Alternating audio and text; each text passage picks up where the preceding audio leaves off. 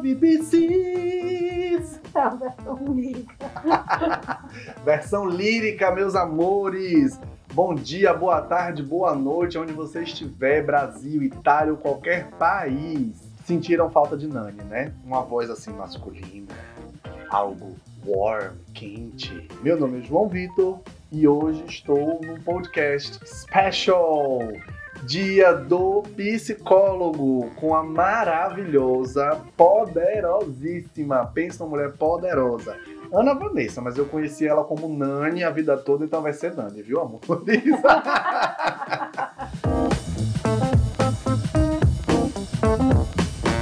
Hoje a gente está fazendo esse podcast em homenagem ao Dia Nacional do Psicólogo que faz 57 aninhos, um pré-idoso, né? Uma pré-idosa, linda, maravilhosa e gostosona. Então, nada a melhor. psicologia, viu, gente? Não eu. eu tenho... É, porque ela não tem 57, não. Não, eu tenho 37, meus amores. Com corpinho de 29. então, o que a gente pensou foi inverter os papéis, né? Nani é uma mulher fora da realidade e à frente do tempo. Então, a ideia da gente inverter os papéis era principalmente conhecer quem é a mulher por trás de tudo. Nani é fundadora da Concurso Psi, coordenadora da psicologia da editora Sanar e psicóloga do Ministério da Saúde, né? Então, é uma mulher que perpassa por áreas né, mais estruturadas, mais organizadas, mais clássicas, como o Ministério da Saúde, só que ao mesmo tempo caminha em um ambiente que é um ambiente da, da expectativa, da incerteza, da realização de sonhos, que é o, o sonho do concurso, o sonho da, da residência, o sonho de passar em uma prova. E a minha proposta, particularmente, né, como atual âncora, é tentar entender e descobrir quem é essa mulher por trás do currículo Lattes, quem é essa mulher por trás dos títulos, das posições. Então, a primeira coisa que eu, que eu gostaria primeiro de saber, né, Nani, é o seguinte: como é que você vê essa jovem senhora, né, da essa psicologia que faz 57 anos? Salve, Piscis! Eu não ia resistir, eu tinha que falar isso, né? Droga! Bom, gente, estou é, muito feliz de estar aqui hoje gravando esse podcast. A nossa ideia realmente é poder falar da psicologia e trazer isso um pouco através da minha trajetória profissional. E, e, é um prazer imenso ser entrevistada pelo João, que é uma pessoa super querida, que eu sabia que ia transformar isso aqui em algo muito especial. Então, João, brigadão por estar aqui sendo âncora desse programa, tá? Como é que eu vejo a nossa psicologia, né? É muito jovem, na verdade. Se a gente for pensar em termos de profissão constituída mesmo no país, é algo muito recente, 50 anos, 60 anos é muito pouco. E isso é muito bom. Eu vejo que a psicologia tem caminhado tem avançado bastante. Para tão pouco tempo assim, e num país com dimensões continentais, a gente tem conseguido fazer muita coisa. No Brasil, a gente tem as áreas de atuação mais tradicionais, e temos também as políticas públicas, né, que permitem que o psicólogo tenha essa inserção em espaços que talvez em outros países a gente não consiga ter com tanta com tanto alcance assim. Então eu vejo com muitos bons olhos essa senhora que está caminhando para muitos séculos de vida pela frente, né, na psicologia no Brasil. E acho que a gente tem muito a contribuir. Cada um de nós, na verdade, precisa fazer uma reflexão do que que eu como pessoa e como profissional, posso contribuir para a sociedade e contribuir também para o crescimento da nossa profissão. Como, como uma pessoa que trabalha com saúde do idoso, né, que é a minha área de atuação, quando eu vejo 57 anos, eu já vejo que mesmo novo, existe uma história por detrás, né? Dentro desses 57, você tem alguns aninhos percorridos junto com ela. Tenho, vou fazer 15 anos de formada agora, né? É, e aí dezembro. o que eu queria entender um pouco era assim, dentro desses 57 anos, você tem 15 de formada, mas ainda teve a época da graduação, né? 5 anos, vamos botar 20 anos 20 de namoro anos. com a psicologia. Lhe deu um anel de brilhantes, pelo menos. É, sim, vocês acham que eu ganhei um anel de brilhantes da psicologia, gente? Acho que sim, né? E assim, a primeira pergunta que eu acho que a gente tem que fazer é por que psicologia para uma jovem adolescente? Pergunta do primeiro dia da faculdade. É por que psicologia? E eu acho que essa pergunta ela traz uma dimensão muito, muito profunda. E às vezes a gente tem aquela resposta pronta, né, de revista Caras, uhum. mas Quando você entra, você pensa uma coisa, e com certeza quando você forma, você já tem uma outra visão, uma outra abordagem. Então, primeira pergunta, por quê? Bom, eu não fui a pessoa que sonhou em fazer psicologia. É, eu sempre quis fazer algo na área de comunicação, só que eu sou uma introvertida clássica, segundo a teoria junguiana, então assim, eu queria ser comunicadora, mas eu não tinha as habilidades para ser uma comunicadora. E a psicologia surgiu porque na época que eu estava fazendo cursinho para vestibular, um professor de história falou sobre um livro do Carl Jung, que era O Homem e seus Símbolos. Na época, eu flertava muito com antropologia, com arqueologia, eu lia muito sobre essas coisas. Eu era uma adolescente bem estranha que lia sobre antropologia. Né? Fato, porque eu flertava com tudo menos. É, pois é. Eu era, eu era a estranha que estudava antropologia aos 14, 15 anos. Então, quando eu vi que existia um cara da psicologia, da psiquiatria, que falava sobre símbolos, que falava sobre mitologia, eu disse: olha, talvez exista nessa tal de psicologia alguma coisa que venha me interessar. E aí, na época que eu fui fazer vestibular, eu coloquei algumas opções na área de comunicação e outra opção, uma faculdade apenas aqui de Salvador, que tinha acabado de abrir o curso de psicologia. Era uma faculdade muito tradicional na área da saúde, que é a Escola Baiana de Medicina. Estava abrindo a primeira turma. Aí eu cheguei pro meu pai e falei: pai, essa faculdade é boa? Ele disse: é excelente. Eu fiz, então nessa eu vou colocar psicologia. Passei em psicologia e disse: Ah, beleza, eu vou cursar essa tal de psicologia por um ano, porque afinal de contas essa base não vai me fazer mal, vai servir para tudo na vida. Depois eu volto e vou fazer comunicação. Só que quando eu entrei no curso de psicologia, eu me encantei completamente e adeus comunicação. Nunca mais pensei em trocar de curso. Ainda bem. Então foi uma coisa. Obrigado, Deus. Encantados da Bahia, do Dique do Tororó. então foi uma coisa mesmo assim. É, eu passei a percorrer um caminho, é, em vez de fazer arqueologia, fui fazer arqueologia da alma, né? Peguei o Jung, botei debaixo do braço. E realmente, quando eu comecei a me aprofundar, estudar as teorias mesmo, eu vi que aquele toque, aquela coisa que me tocou naquele momento, realmente estava falando comigo. Eu escutei uma intuição, fui atrás dela e era o que era para ser na minha vida realmente. Eu, por exemplo, na minha cabeça, eu sempre quis ser fisioterapeuta quando eu li a descrição e vi o que, que era, né? É, mas a beleza é que quando você fala, você percebe que a, a pessoa se descobriu, né? É um amor novo, um amor jovem. Não sabia direito como era e foi se apaixonando e foi se encantando. E o que eu, quando eu olho para você, assim, um pouco da trajetória do que eu lhe conheço, do que eu já li de você, é que eu percebo que você não parou simplesmente na clínica, né? Você ampliou. Me deixa muito orgulhoso isso porque, primeiro, como baianos, eu percebi que uma mulher baiana conseguiu fundar algo como o Concurso Psi, que teve um impacto é, nacional, e eu dou aula em São Paulo, já vou ao Rio, e eu sempre vejo que acredita-se que o eixo de conhecimento do Brasil está entre o eixo Rio, São Paulo e Brasília. É, e me enche de orgulho saber que foi uma mulher baiana que fez isso. É, é, muito interessante isso, João, porque a internet ela permite a gente estar em todos os lugares. Há 10 anos atrás, quando eu concebi a ideia da Concurso PC, eu apresentei a proposta é, num guardanapo de, de McDonald's, na verdade, para o meu sócio. Naquela época, eu estava, na verdade, estudando para concurso público e eu tive essa ideia de desenvolver algo mesmo consistente, porque não existia naquela época. É, a gente começou a fazer todo um percurso na época do Orkut ainda, minha gente. Rede social, para mim, onde eu bombei primeiro foi no Orkut. Não é da minha época. eu sou muito novinho. então, é, na época eu não pensei nisso, sabe? Apesar de eu saber que o eixo grande da psicologia é a região sudeste, que a maior parte dos psicólogos estão lá. Eu sempre soube isso, sempre entendi isso, mas nunca parei para pensar que talvez eu não pudesse, por exemplo, ter uma, uma receptividade ou que eu estaria deslocando o eixo do conhecimento estando no Nordeste. Nunca pensei sobre isso na prática. Mas isso chegou para mim muito forte, porque às vezes a gente, por exemplo, postava um material de estudo e tinha aluno que telefonava para a gente dizendo: ah, tá errado, tá dizendo aqui que saiu de Salvador, foi parar no endereço errado. Aí a gente explicava: não, gente, saiu de Salvador porque nós estamos em Salvador. Porque na cabeça das pessoas era impensável que uma empresa né, de psicologia, de concurso público, produzindo esse tipo de conhecimento, não estivesse na região sudeste. Na qualidade, né, que sendo produzida. Sim. Eu acho que isso é um problema de Brasil, né? E aí, de fundadora da concurso PC, coordenadora da psicologia da Saná. É, a gente, então, depois desses 10 anos aí de concurso PC, estamos comemorando esse ano, né, gente? Vocês estão acompanhando aí nossas comemorações nas redes sociais, né? Por favor. É, a gente tem uns três anos que a gente flerta com a Sanar e a gente primeiro estabeleceu uma relação de amizade, de proximidade, porque afinal de contas eram duas editoras baianas, né? Concurso PC e Editora uhum. Sanar que trabalhavam com profissionais de saúde. Então, a gente sempre teve uma, uma relação muito de proximidade com os sócios da Sanai. A gente encontrava com eles, conversava, né? Era uma coisa assim bem, bem próxima. E aí chegou um momento que eles começaram a cogitar a possibilidade de desenvolver projetos em conjunto.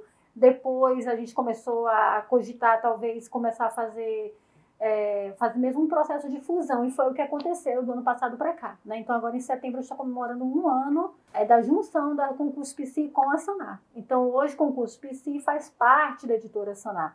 E nós assumimos dessa forma é, o núcleo de psicologia da Sanar, porque, para quem não conhece, a Sanar ela é uma editora voltada para as profissões da saúde e nós temos é, coordenações, núcleos para cada uma dessas profissões. Então, a psicologia é uma dessas profissões contempladas, né? E é, hoje eu estou à frente desse projeto, principalmente da parte de produtos, mesmo de desenvolvimento, que aqui chama-se de produtos, mas eu desenvolvo cursos, desenvolvo livros, né?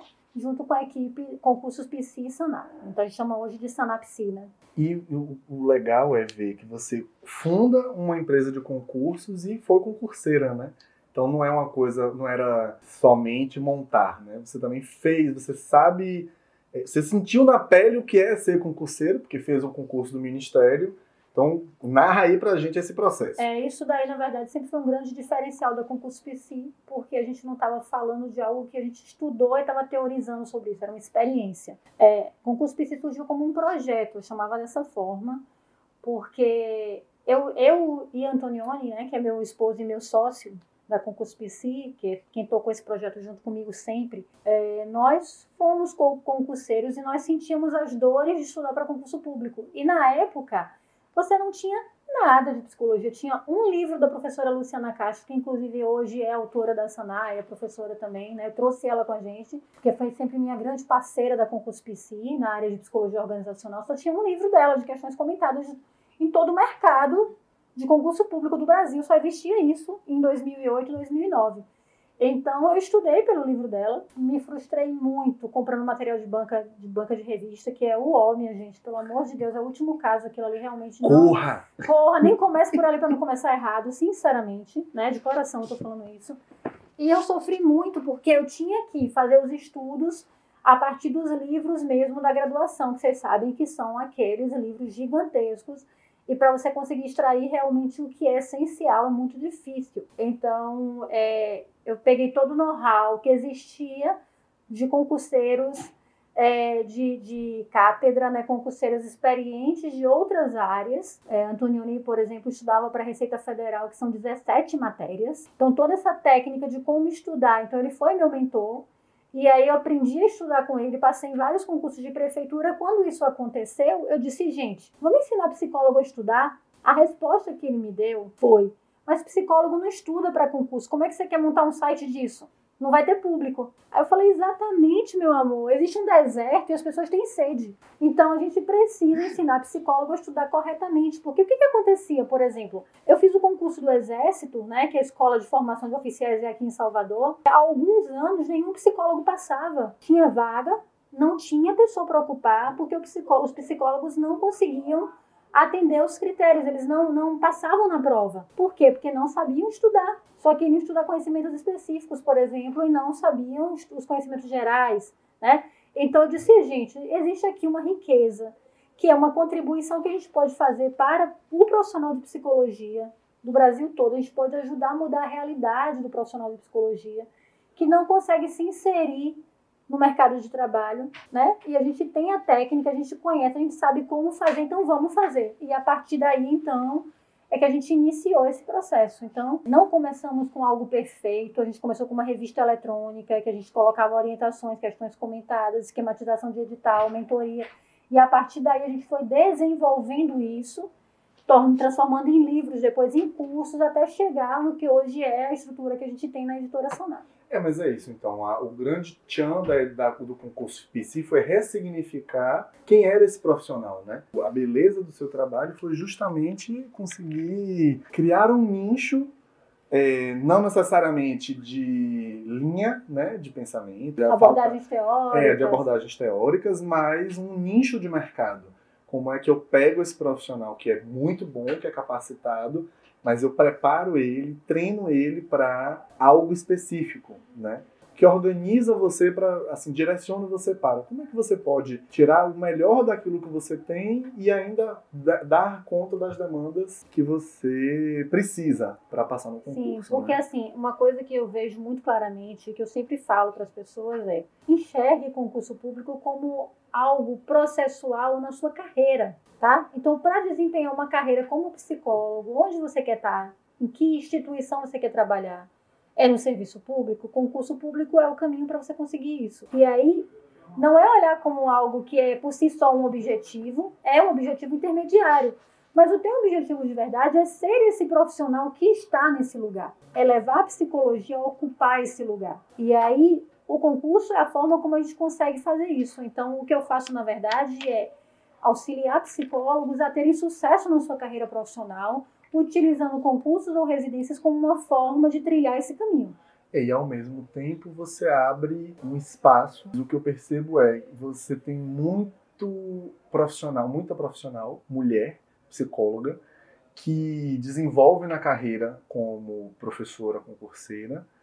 É, e na minha cabeça isso é importante porque a gente olha as boas referências e segue elas. Porque eu olhava ela, eu olhava a equipe dela e falava: Caracoles, é muita mulher junta, gente. É verdade, a gente não para para pensar. A gente fala muito, ah, a psicologia é uma profissão de mulheres, né? As psicólogas. Mas a gente não para para pensar no empoderamento que a gente consegue ter enquanto mulher quando a gente ocupa esses espaços sim. como profissional, né? Então, sim, João, obrigada por trazer esse ponto, porque é algo que a gente nunca parou para verbalizar, na verdade. Eu nunca tinha pensado exatamente dessa forma. Eu penso assim, ah, eu, Vanessa, como psicóloga, auxilio psicólogos a se empoderarem.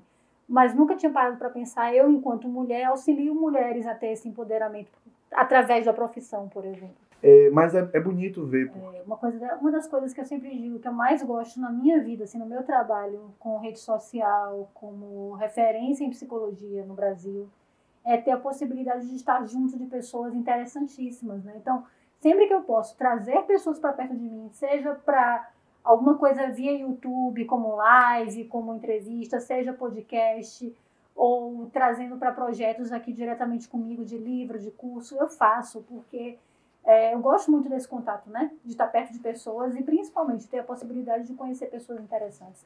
Então, construir essa rede, alimentar essa rede é muito importante para mim, como, como ser humano mesmo. Mudando completamente a situação.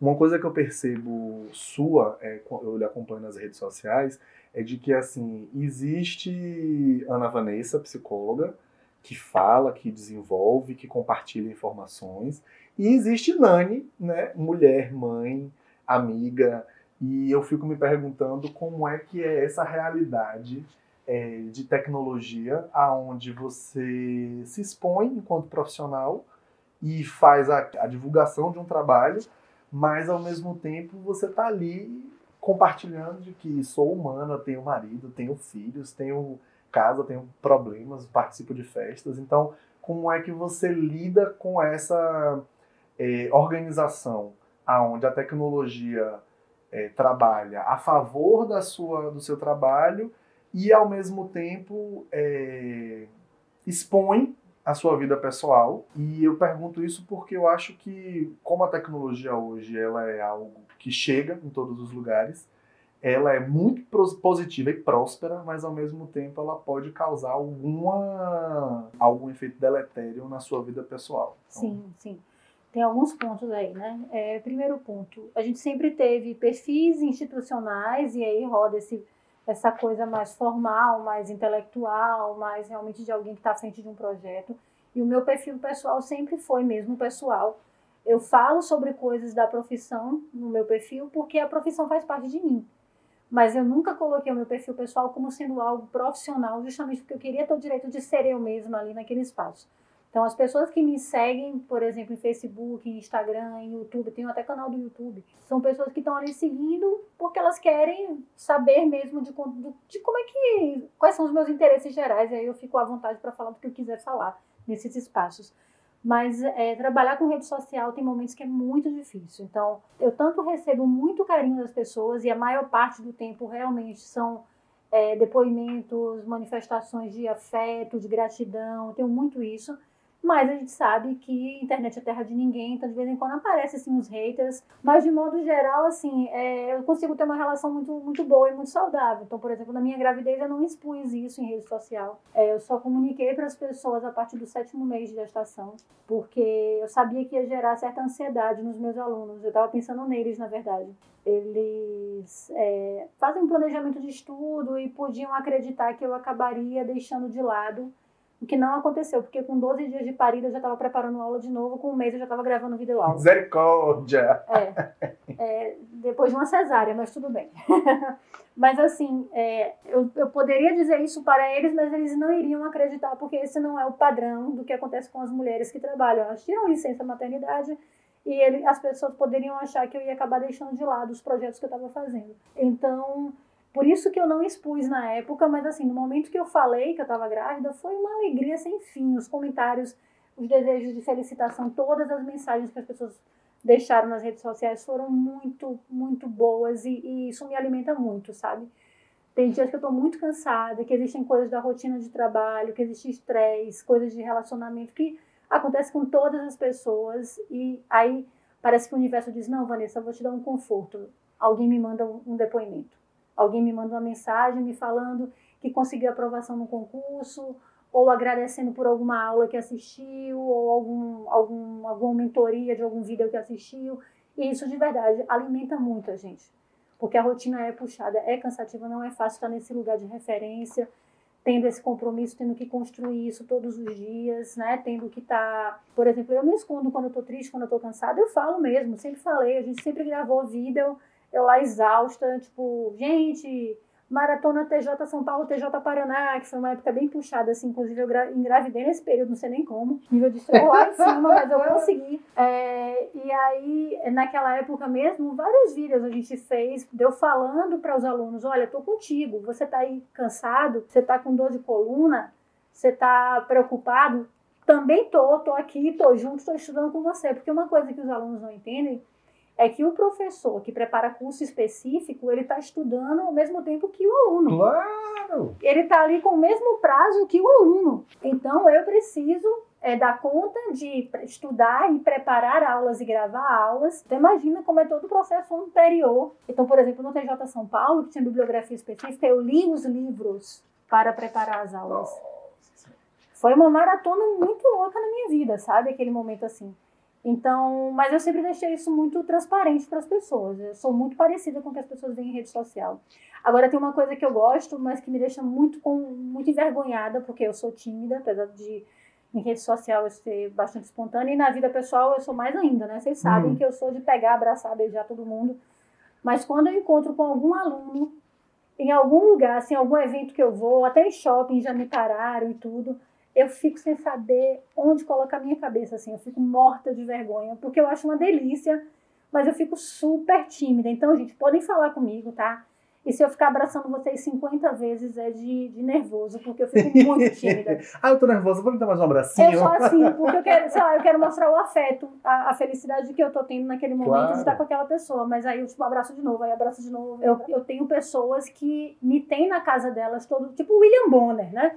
Todos os dias da sua vida, no Brasil inteiro e até fora do Brasil, porque tem aluno, tem psicólogo fora do Brasil querendo voltar para cá estudando para concurso público. Eu tive alunos de Portugal, do Japão, do, da Argentina. Então, tipo, estão por aí, viu, gente, os PCs estudando para concurso. Abram o olho. E aí eu tenho realidades assim muito diversas e as pessoas me procuram na rede social até para falar sobre essa essa realidade deles, né? Então, às vezes eles vêm pedir uma orientação de estudo e falam um pouco sobre eles, que para mim é muito rico. Porque aí eu consigo, por exemplo, planejar o meu conteúdo e planejar toda uma estratégia atendendo ao que é a realidade do outro, sabe? Claro. Eu não fico fechada ali as pessoas pensam assim, ah, videoaula é distante do aluno. Não no meu caso, porque desde o início eu construí um relacionamento com eles. E aí, nesses 15 anos, 15, 20 anos, né, de psicologia, valeu a pena para você? Completamente. eu sou completamente apaixonada pela psicologia, porque ela é tão variada, tão diversa, sabe?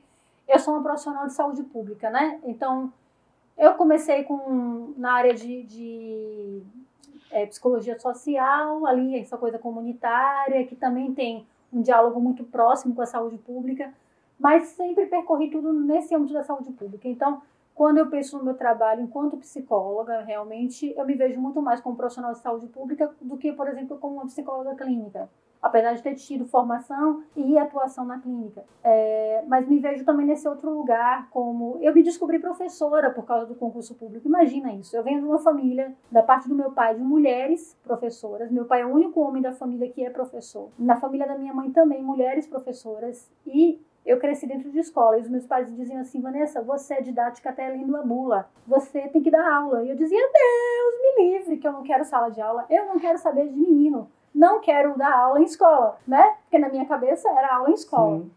E aí um dia, por causa dos concursos públicos, eu tive que começar a superar essa, essa timidez que eu tinha na época da faculdade. Eu beirava a ansiedade social, minha gente. Se vocês me vissem naquela época, vocês dizer o quê? Essa criatura aí virou oradora, é essa da, mulher? oradora da turma, palestrante, professora, ficou com a cara na internet o tempo inteiro. Não é a mesma pessoa. Incorporou aqui a uma entidade, mas não é. É porque estava lá desde sempre e todos nós temos os nossos bloqueios, nossas limitações, e eu consegui transpor isso ainda bem, né? Sorte de todos nós que eu consegui transpor isso. Então, além de ser, de me ver como uma profissional de saúde pública, eu me vejo como essa pessoa que é, é, mentora, não só em concurso e residência, mas é mentora de profissionais de psicologia, né? Que está aqui mesmo para auxiliar. Eu sou alguém que gosta de estar junto, gosta de ajudar. Então, qualquer tipo de conteúdo que eu puder produzir para falar sobre como fazer algo, como superar, porque, por exemplo, eu criei um negócio do nada. Eu empreendi na internet numa época em que isso estava muito no início, que ninguém fazia isso. Isso realmente é o desejo de querer fazer algo diferente, de querer renovar, de querer mudar as coisas. Então, isso sempre me motivou, assim. Eu sempre fui aquela pessoa que tem que fazer, vamos fazer, vamos pensar como fazer e vamos executar aqui esse negócio. Então, Sou é, apaixonada pela psicologia, acho que podemos contribuir muito com o que temos hoje e melhorar o que temos hoje para avançar aí mais 50 anos, 100, 200 anos de psicologia nesse Brasil. Bom, vamos lá. Quadro Perrengue Psi, Perrengue Psi. Eita, eu pergunto para os outros, né? Qual é o seu perrengue, Psi? Qual é o seu perrengue? Ah, eu já passei por vários. Deixa eu pensar aqui. Teve um na clínica, que foi uma saia justa que eu entrei, que até eu me coloquei nessa, acontece, né? Eu tava atendendo uma senhora, primeiro, primeiro atendimento com ela, e aí ela chegou para mim e falou assim: qual é a sua religião? Eita, e agora? Porque que a gente aprende na faculdade é o que, que isso tem de importante? Qual é a importância disso para você? Devolve, né? Deixa eu te falar. Não fala o seu joga, não. Joga a bomba. Devolve, devolve. Vamos, vamos, trabalhar isso aí, né? Porque na verdade é importante para ela, né? Sim. É, mas eu quis ser a sincerona. Eita. E aí eu disse, não, é porque eu não tenho religião. Mas essa mulher mudou, né? Transfigurou na hora. Porque ela é uma pessoa muito católica, né? Muito devota. E na cabeça dela, uma pessoa que não tem religião é algo impensável. Sim. Então, eu não consegui nem fazer uma distinção, por exemplo, entre acreditar em Deus ou não, ter religião ou não, essa coisa de ateísmo versus agnosticismo, nem isso eu consegui. Porque na cabeça dela, se você não tem religião, você não tem Deus, acabou. Você é uma pobre alma, uma pobre coitada. E ela me disse isso, né? Que eu era uma pessoa que era uma pobre coitada que não tinha religião. Fadada a queimar no mármore do inferno, é. como diria Jade do clone. Pois é. E aí eu tentei trabalhar isso com ela, perguntei por que, religião era uma coisa tão importante para ela. Ela fez todo um, um discurso religioso sobre isso, logicamente, né? Não conseguiu se implicar enquanto pessoa e pronto, essa senhora foi embora e nunca mais voltou. Então, realmente foi uma situação em que não teve como fazer manejo. E aí, uma coisa que a gente tem que pensar é isso. Às vezes, porque você precisa analisar até que ponto você pode se colocar e trabalhar isso com aquela pessoa Eu até recomendo que isso seja feito depois que você já tem um tempo de convivência com a pessoa, então já formou um vínculo. Num primeiro atendimento é melhor devolver mesmo, dizer, vamos falar isso aqui de você, porque realmente pode ser um impeditivo. E eu teria muitas coisas para trabalhar com ela, porque eu, como uma boa indiana, me interesso muito por religião. Então, poderia sim entender profundamente toda a ritualística, todas essas questões que ela iria trazer, mas não tivemos essa oportunidade porque eu resolvi ser sincera. E ali eu pensei mais em mim do que nela, na verdade. Porque se eu tivesse ficado calada, talvez a gente pudesse ter feito um belo trabalho, né? Então, é um, é um dos perrengues PC, assim. Tem muitos outros, mas esse daí, até hoje eu lembro dele. Nani, eu estou em um estado de felicidade e de contemplação por ter é, tido a oportunidade de lhe conhecer mais, né?